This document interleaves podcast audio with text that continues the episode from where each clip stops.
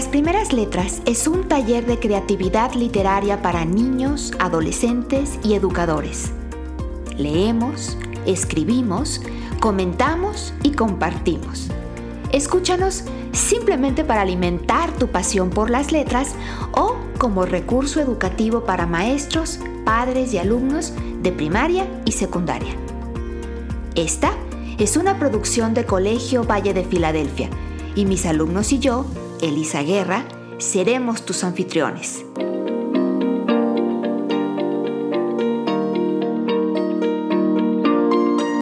¿Ya estás listo? Comenzamos.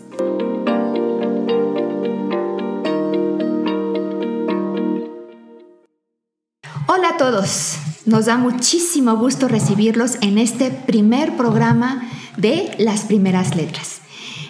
Es un taller de literatura creativa en el que nos estaremos reuniendo, en este momento estoy aquí en Colegio Valle de Filadelfia, en nuestra aula de Makerspace o espacio maker, espacio creativo, con eh, seis de mis estudiantes a los que ustedes en breve podrán también conocer. Y nuestro objetivo será compartir nuestra pasión por la lectura y la escritura. Leeremos mucho, pero también escribiremos mucho. Tendremos diferentes secciones en las que exploraremos el lenguaje, el significado de las palabras, conoceremos también nuevas palabras y de dónde vienen. Por supuesto, compartiremos las obras poéticas, la narrativa, los ensayos de muchos grandes autores, algunos muy conocidos, otros no tan conocidos. Recomendaremos las lecturas que estamos nosotros mismos haciendo, les pediremos a ustedes sus recomendaciones. Y tenemos también como objetivo que esto pueda ser un, un, espacio donde no nada más nosotros platiquemos sobre letras, sino que también ustedes desde cualquier lugar en donde nos escuchen se unan a la conversación a través de los medios sociales que las maestras y los maestros puedan llevar la pasión por las letras a sus salones de clase, a sus aulas, que los estudiantes puedan escuchar este podcast, ya sea también en sus propias aulas o en sus casas, y que después, eh, dentro de las aulas, podamos seguir compartiendo esta pasión por las letras que es lo que nos une y lo que nos ha traído hasta aquí. Mi nombre es Elisa Guerra, soy maestra, soy apasionada por las letras, al igual que los seis niños y jóvenes que me acompañan, a quienes ustedes van a conocer ya casi. Antes de que ellos se presenten, quiero comentarles que cada uno de ellos ha elegido un seudónimo. No conoceremos sus nombres reales, todos ellos son menores de edad y por cuestiones de seguridad y también porque es muy divertido poderse de pronto esconder detrás de un seudónimo y a lo mejor animarse con eso a ser más auténticos. Em, ellos van a presentarse con su seudónimo, les van a decir qué edad tienen, qué grado cursan. Son alumnos entre cuarto y noveno grado, cuarto, quinto y sexto de primaria y también en secundaria hasta noveno grado. Pero bueno, ¿por qué no dejamos que ellos mismos se presenten para que ustedes los vayan conociendo? Hola, yo soy Lucas, voy en el sexto grado de primaria y tengo 11 años. Lucas, ¿por qué escogiste este seudónimo? Porque estaba viendo los Looney y me gustó okay. el seudónimo. Ok, muy bien. Hola, yo soy Kairulium y tengo 10 años y voy en quinto. Muy bien, ¿y por qué escogiste este nombre, Kairulium? Lo escogí porque mi color favorito es el azul celeste y mi libro favorito se trata de egipcios. Y entonces eh, busca celeste o alguna forma en, en, egipcio, pero no encontramos, así que salió en latín, Kairul. El azul eh, fue muy importante para los egipcios porque fue el primer color artificial que se creó. De ese color fue tintada la estatua de Nefertiti. Hola, yo soy Jerónimo, voy en cuarto, tengo nueve años y escogí este seudónimo, porque este tiene cuatro letras de mi nombre. Ok, ¿y te gustaba cómo sonaba Jerónimo? Bueno, Jerónimo es nuestro estudiante más joven aquí en nuestro programa de las primeras letras. Él está en cuarto de primaria. Hola, yo soy Félix Páramo, voy en noveno y tengo 14 años. Escogí Félix porque es el nombre de mi abuelo, que es una persona muy especial para mí y me ha enseñado casi todas las cosas que sé y le agradezco mucho. Y también Páramo porque es una parte de un nombre de un libro que escribió Juan Rulfo, que es Pedro Páramo, que siempre he querido leer, pero no he tenido la oportunidad de leer porque me decían que, que estaba muy pequeño para leerlo y porque era escritura muy confusa porque de nada iban a hablar sobre fantasmas, pero eran personas que ya estaban muertas y luego pero las veía el personaje principal, entonces que no era apta para mí todavía. Entonces lo compré, pero todavía no lo puedo leer. Yo creo que ya podrías irte adentrando a Pedro Páramo. Y es más, si tienes tanto interés por leerlo, Félix, eh, pues ¿por qué esperar más? Finalmente, pues lo puedes ir comentando con otras personas, con quizás otros lectores mayores que tú. Ojalá que pronto lo empieces a leer y que nos cuentes qué te va apareciendo por acá.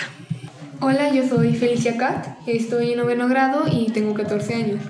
Este seudónimo lo elegí porque me fascinan mucho las historietas de Hombre Araña, de Spider-Man. Y hay un personaje en especial que siempre me ha gustado desde que era niña, que se llama Black Cat. Eh, su nombre real es Felicia Hardy, pero como todos los superhéroes tienen pues un alias, su alias es Black Cat. Así que cuando yo estaba un poquito más joven todavía, este, mezclé estos dos nombres y me gustó mucho cómo quedó el resultado. De acuerdo, muchas gracias. Felicia Cat. Hola, yo soy Cita Esfinge, voy en quinto grado y tengo 10 años. ¿Y por qué escogiste este nombre, Cita Esfinge? Porque me gusta mucho la esfinge de Giza, cómo la construyeron los egipcios. Y como está sentada, le puse sit en inglés, sentada o, o siéntate. Ok, entonces es una composición eh, muy interesante. Te refieres a la esfinge y luego dices está sentada y entonces compones este nombre con una palabra en inglés y la otra palabra en español y así tenemos tu seudónimo que es Cita Esfinge. Muy bien. Combinación de dos idiomas. Cairulium nos está diciendo ¿qué Cairulium? Que es una combinación de dos idiomas. Exactamente, estás combinando dos diferentes lenguas. Em, pero vamos a ver qué es lo que significa esta palabra seudónimo. ¿Alguno de ustedes sabe qué significa la palabra seudónimo? Félix la va a buscar en el diccionario etimológico, pero yo sé que ustedes saben lo que significa. ¿Quién sabe lo que significa? Pues sería como un, sería como un nombre falso. Exactamente, nombre falso. Vamos a ver qué nos dice el diccionario etimológico. Seudónimo, pseudo falso, Onoma nombre, nombre adoptado por un autor o artista en vez del suyo. Exactamente, que es justamente lo que ustedes han hecho aquí. Adoptaron un nombre que no es el suyo y es el nombre con el cual los vamos a identificar, eh, pues de aquí en adelante para efectos de nuestro podcast. ¿Ok? Bueno, muchos autores han utilizado un seudónimo para escribir. ¿Alguien sabe de alguno? Yo. A ver, Kairulium. Una vez, una vez mi mamá se puso un seudónimo cuando participó en un concurso de escritura y ahí ganó.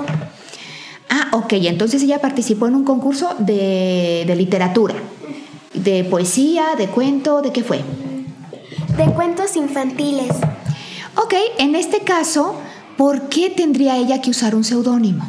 ¿Kairulium o alguien más que quiera decir? A ver, Félix para proteger su identidad, por decirlo así, aunque no tiene tantos riesgos, porque si concursó en el concurso, este, es, fue la primera vez, supongo, de que escribió un libro profesional o un cuento, pues no hay tantos riesgos. Fíjense que en esta ocasión no es porque sea un riesgo para ella, y en realidad no es que sea un riesgo para nadie. Hay un riesgo si ella utilizara su nombre real eh, de que los jueces no fueran completamente objetivos al elegir el trabajo ganador. ¿Por qué creen que sea esto? ¿Alguien tiene alguna idea? ¿Por qué utilizaríamos un seudónimo en un concurso? Creo que a veces a una gente eh, no le gustan unos nombres y dicen, ah, porque te llamas así, no. bueno, si un juez decide no darte un premio, y si tu trabajo es bueno simplemente porque no le gusta tu nombre, pues es muy mal juez. Definitivamente es muy mal juez, porque aquí lo que se tiene que juzgar es la calidad literaria y no si les gusta o no les gusta el nombre. No, esa no sería la razón. Félix. Tal vez porque es más artístico usar un seudónimo y las razones por las que lo escogiste. Bueno, eso utilizan mucho los eh, cantantes, algunos actores, tienen un nombre que a lo mejor no suena tan interesante o no es tan comercial y entonces ellos se cambian el nombre justamente para hacerlo más comercial o más atractivo, pero tampoco sería esta la razón por la cual se utiliza un seudónimo cuando participas en un concurso de creación literaria. ¿Alguien más? ¿Alguna otra idea? A ver, Kairulium. Porque a veces cuando escribes un cuento o alguna historia, usas un seudónimo para que suene como a la historia y que sea como si Mm, tienes que ver mucho en ella o a veces porque tiene que ver con el personaje. Digamos para identificarte con tu propia historia. Bueno, podría ser una buena razón, pero déjenme les presento una idea a ver qué opinan. Imagínense que vamos a entrar a un concurso de poesía, ¿ok? Y en este concurso, bueno, pues todos queremos que nuestro trabajo sea juzgado por su calidad, por lo bueno que es, por lo que dice, por su forma y por su fondo. Pero vamos a suponer que a ese mismo concurso que es abierto puede entrar mucha gente de acuerdo a las reglas de cada concurso, por supuesto. ¿Qué pasa si entra al mismo concurso un escritor famoso, muy reconocido? ¿Qué creen que pasaría cuando un juez abre una, una participación y ve que el, que el, autor de ese poema que él tiene que juzgar es un autor reconocidísimo, que ya tiene muchos libros publicados, que a lo mejor ya ha recibido otros premios. Si te esfinge, ¿qué crees que pasaría? Pues en principio ya no valdría tanto porque ya es famoso. Y en segundo, seguramente si a alguien le gustan mucho sus libros, se, se abalanzarían sobre él para pedirle, no sé, alguna recomendación o autógrafos tal vez. Bueno, un autor, aunque ya haya publicado, puede volver a, a, entrar a un concurso. A ver, Lucas, ¿tú quieres decir algo? Sí, la, yo la verdad creo que como ya es famoso, tendría como la tendencia el juez a elegirlo a él como ganador. Exacto. Ok, lo que queremos entonces es que los jueces puedan hacer bien su trabajo y sean objetivos. Lucas, ¿qué quieres agregar? Entonces, para los autores famosos, eh, se exponen un seudónimo para que como que las cosas sean más parejas y no ganen solo por su fama. Exactamente. Esa es la razón por la cual en los concursos literarios, por lo general, se pide que los autores eh, ingresen sus obras con un seudónimo para no influenciar a los jueces y que no los elijan simplemente por su nombre o por su fama. ¿no? Es que es muy fácil, los jueces son seres humanos. Y cuando ven que hay alguien ya muy reconocido, pues dicen, ¿cómo no le voy a dar el primer lugar a él? Si no lo hago, hasta me voy a ver mal, porque significa que no sé reconocer la buena literatura. Y otro trabajo de un autor completamente desconocido puede ser igual o más de bueno. Entonces, esa sería la razón por la cual utilizaríamos un seudónimo dentro de un concurso, que no necesariamente tiene que ser tu seudónimo para siempre, puede ser un seudónimo para ese concurso y en otro concurso otras, usas otro seudónimo y para otras cosas otro seudónimo. No quiere decir que tengas que tener un solo seudónimo. Pero bueno, ya vimos entonces la palabra seudónimo y aquí tenemos uno de varios retos para nuestra audiencia, para las personas, chicos y grandes que nos estén escuchando. ¿Qué seudónimo elegirías para ti y por qué? Si tuvieras que elegir un seudónimo, ¿cuál elegirías y por qué? Así como nuestros estudiantes aquí ya eligieron sus seudónimos y ya explicaron por qué los eligieron, compártenos en nuestros medios sociales, compártenos por favor si tú tuvieras que elegir un seudónimo, ¿qué seudónimo elegirías y por qué? Y recuerda darnos, bueno, pues no necesariamente tu nombre, puede ser tu mismo seudónimo, pero dinos qué edad tienes y en qué grado, eh, qué grado estás cursando o si eres maestro o maestra, eh, qué grado estás impartiendo. Bien, pues eso fue todo con seudónimo y ahora vamos a pasar a la siguiente parte de nuestro programa. Vamos, hoy que es nuestro primer programa, vamos a conocer los trabajos, la poesía de un autor que es muy, pero muy famoso. Sin embargo, no vamos a decir su nombre todavía. Bueno, de hecho vamos a decir su nombre, pero ese no es el nombre por el cual lo conoce la mayoría de la gente. La mayoría de la gente lo conoce por su seudónimo. Él escribió prácticamente casi toda su vida con un seudónimo. Voy a leer ahora son algunos de sus primeros poemas. Estos poemas él los creó cuando era todavía adolescente. El primer poema que tenemos de él, que no lo voy a leer en este momento, voy a leer otro, lo escribió aparentemente cuando tenía 11 años. Este poema que él escribió y que voy a leer ahora, lo escribió cuando tenía entre 15 y 16 años y se titula Luna. Escuchemos. Cuando nací, mi madre se moría, con una santidad de ánima en pena. Era su cuerpo transparente ella tenía bajo la carne un luminar de estrellas. Ella murió y nací. Por eso llevo un invisible río entre las venas, un invencible canto de crepúsculo que me enciende la risa y me la hiela. Ella pintó a la vida que nacía su estéril ramazón de vida enferma. El marfil de sus manos moribundas tornó amarilla en mí la luna llena. Por eso, hermano, está tan triste el campo, detrás de las vidrieras transparentes. Esta luna amarilla de mi vida me hace ser un retorno de la muerte. Este autor firmó su poema con el nombre de Ricardo Eliezer Neftalí Reyes Vaso Alto, o a veces simplemente Neftalí Reyes. ¿Qué piensan de este poema? Olvídense de que les dije que es un autor importante, ¿ok? Este fue uno de sus primeros poemas y aún en los últimos poemas puede gustarnos o puede no gustarnos, ¿no? Y se vale criticar. ¿Qué es lo que piensan? En primer lugar, ¿qué es lo que les hace sentir o pensar este poema? ¿Quién quiere decir algo? Kairulu. Que cuando el que lo escribió como que sentía dolor o desesperación, por eso está por eso dice el último verso que dice, me hace ser un retorno de la muerte.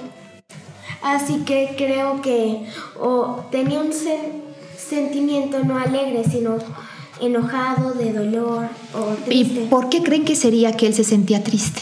Félix. Y después sí te esfinge. Sentía culpa porque cuando él nació, como dice el poema, murió su mamá. Ok. Si te esfinge, ¿tú querías decir algo? Sí, pues dice que cuando nació su madre se moría y su cuerpo era transparente. ¿Qué significará eso de que su cuerpo era transparente? ¿Realmente sería transparente su cuerpo, Felicia? Pues por la pérdida de sangre, supongo, que ya sea parto natural o cesárea, eh, pues el cuerpo se hace blanquecino por la pérdida de sangre, pero supongo que se podría referir a eso. Sí, cuando una persona está enferma, obviamente le dicen estás pálida, ¿no? No tienes color.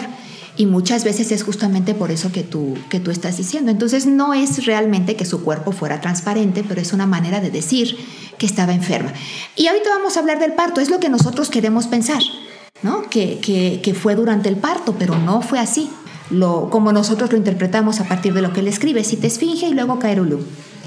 También dice que lleva un invisible río entre las venas. Creo que se refiere a que como ella murió y estaba transparente, él también agarró un poco de eso.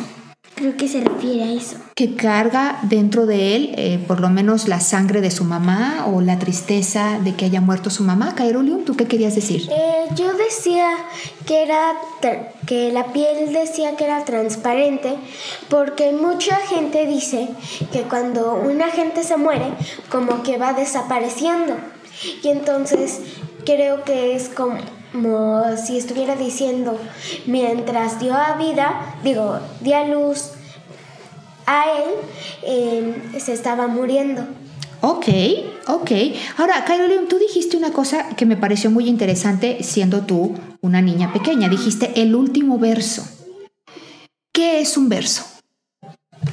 Un verso es un renglón en el que se dividen los poemas y en los que nosotros llamamos párrafos de lugares de escribir, se llaman estrofas.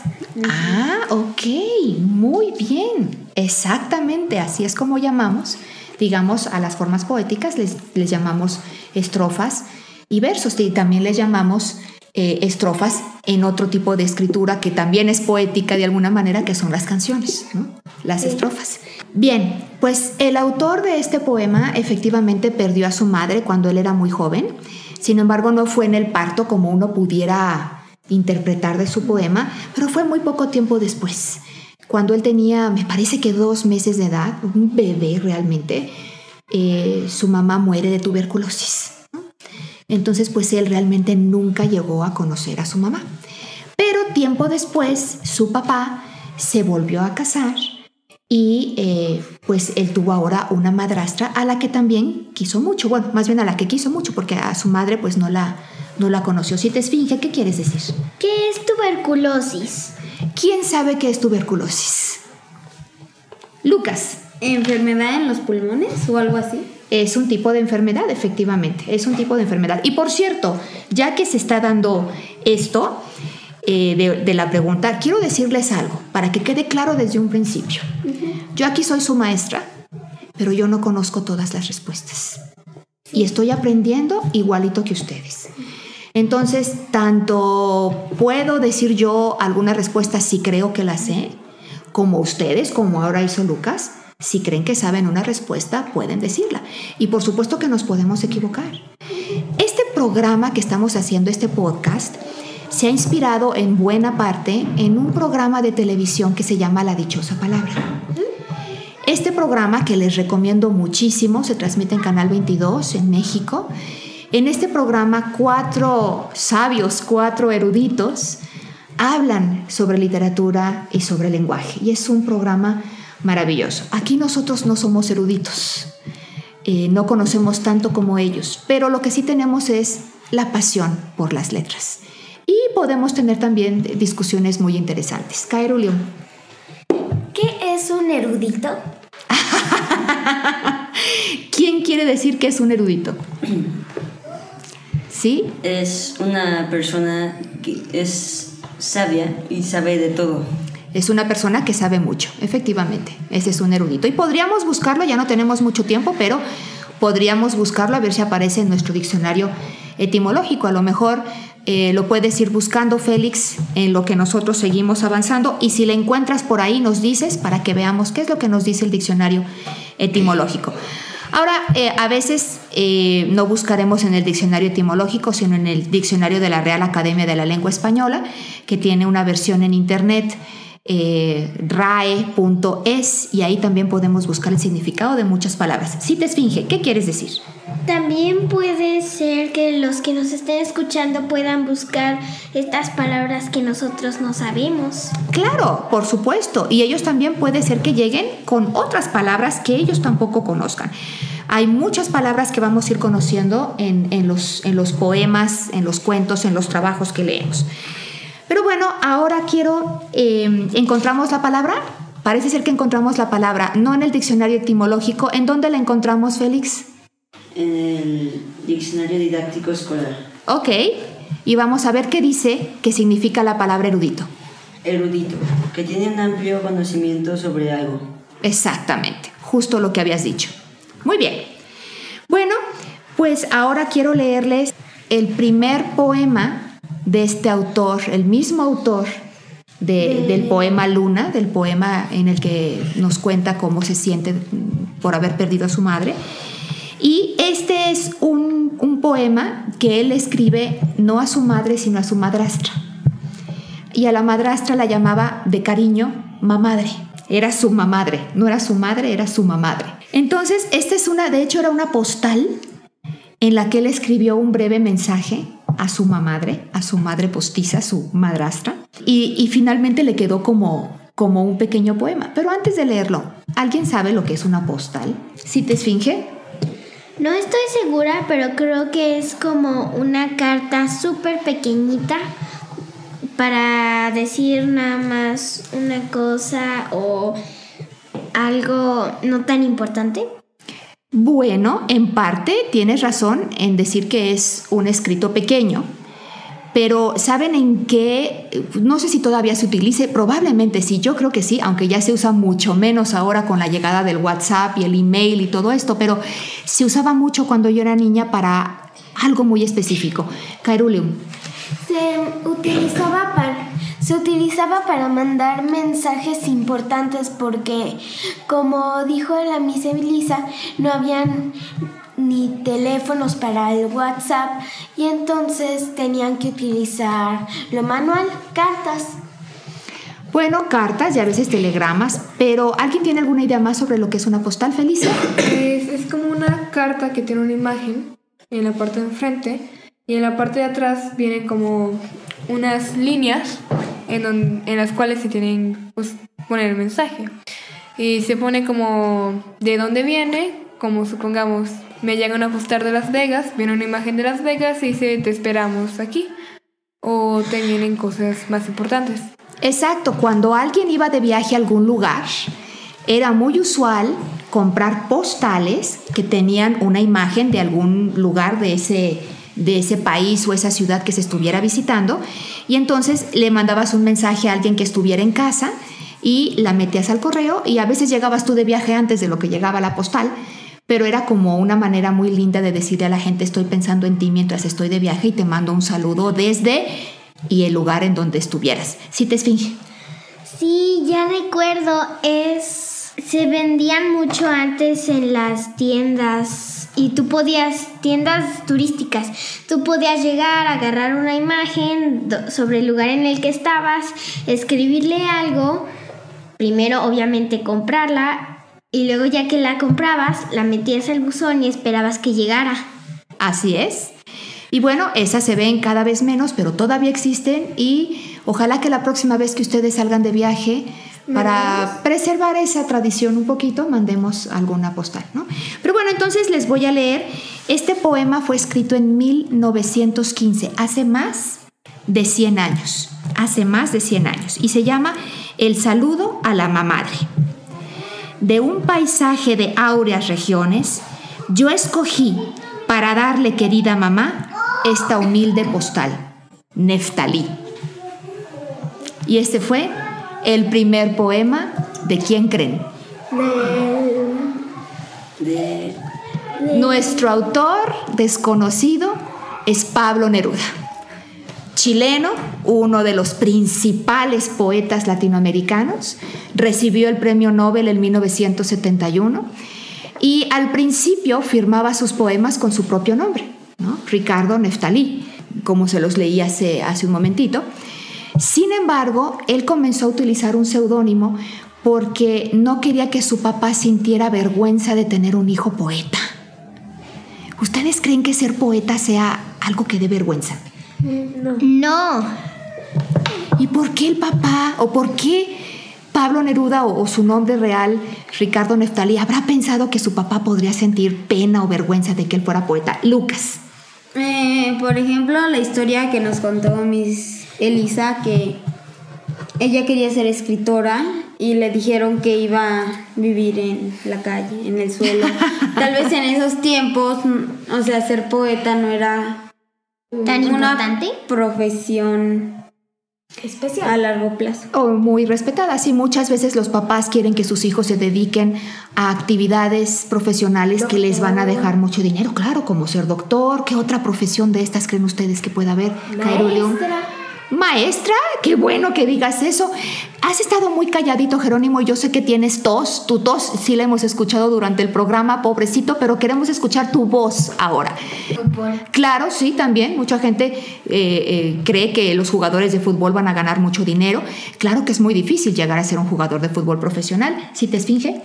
No me acuerdo bien cómo se llaman, pero los que trabajan en trenes, creo también. Fíjate que el papá de Pablo Neruda era un obrero ferroviario, ahora que mencionas los trenes, fíjate qué curioso. Y su mamá, su mamá la que murió, era una maestra. Ya nos queda muy, muy, muy poquito tiempo y necesitamos ir cerrando el programa. Lo que les voy a dejar como reto a ustedes, mis pequeños escritores, es que para la próxima sesión, para el próximo programa, traigan un escrito. Puede ser un poema, puede ser un cuento, puede ser un texto descriptivo, en el cual van a utilizar una palabra. Esta palabra puede ser central a la historia o al poema o puede ser simplemente una palabra que por ahí casualmente aparece en el trabajo que ustedes estén eh, haciendo. Y esa palabra es funderelele. Funderelele, ¿sabe alguien qué es funderelele? Yo sé que ya saben qué es funderelele porque ya lo empezamos a platicar. Y vamos a dejar que sea Jerónimo quien nos lo diga, que estuvo muy calladito en el programa. Es como, es como una cuchara, pero que se, se utiliza para comer helado. Más que para comer, para Servir. Servir, muy bien. Más que para comer el helado, para servir el helado. Pero muy bien, muchas gracias, eh, Jerónimo. Funderelele es el título de un libro de Laura García Arroyo, quien es una de las conductoras del eh, programa La Dichosa Palabra, que ya mencionamos anteriormente.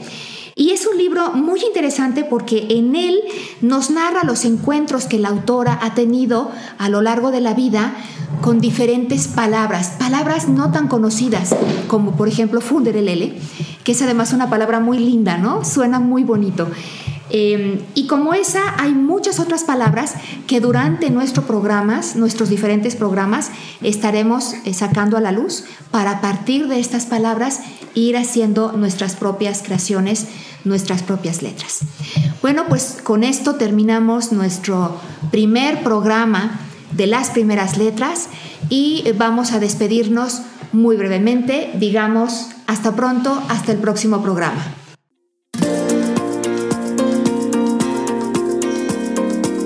Gracias por haber escuchado este episodio de Las Primeras Letras.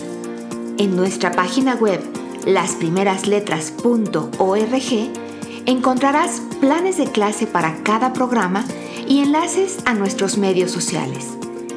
Si te gustó lo que escuchaste, por favor, suscríbete a nuestro podcast y conviértete, como nosotros, en un embajador de las letras.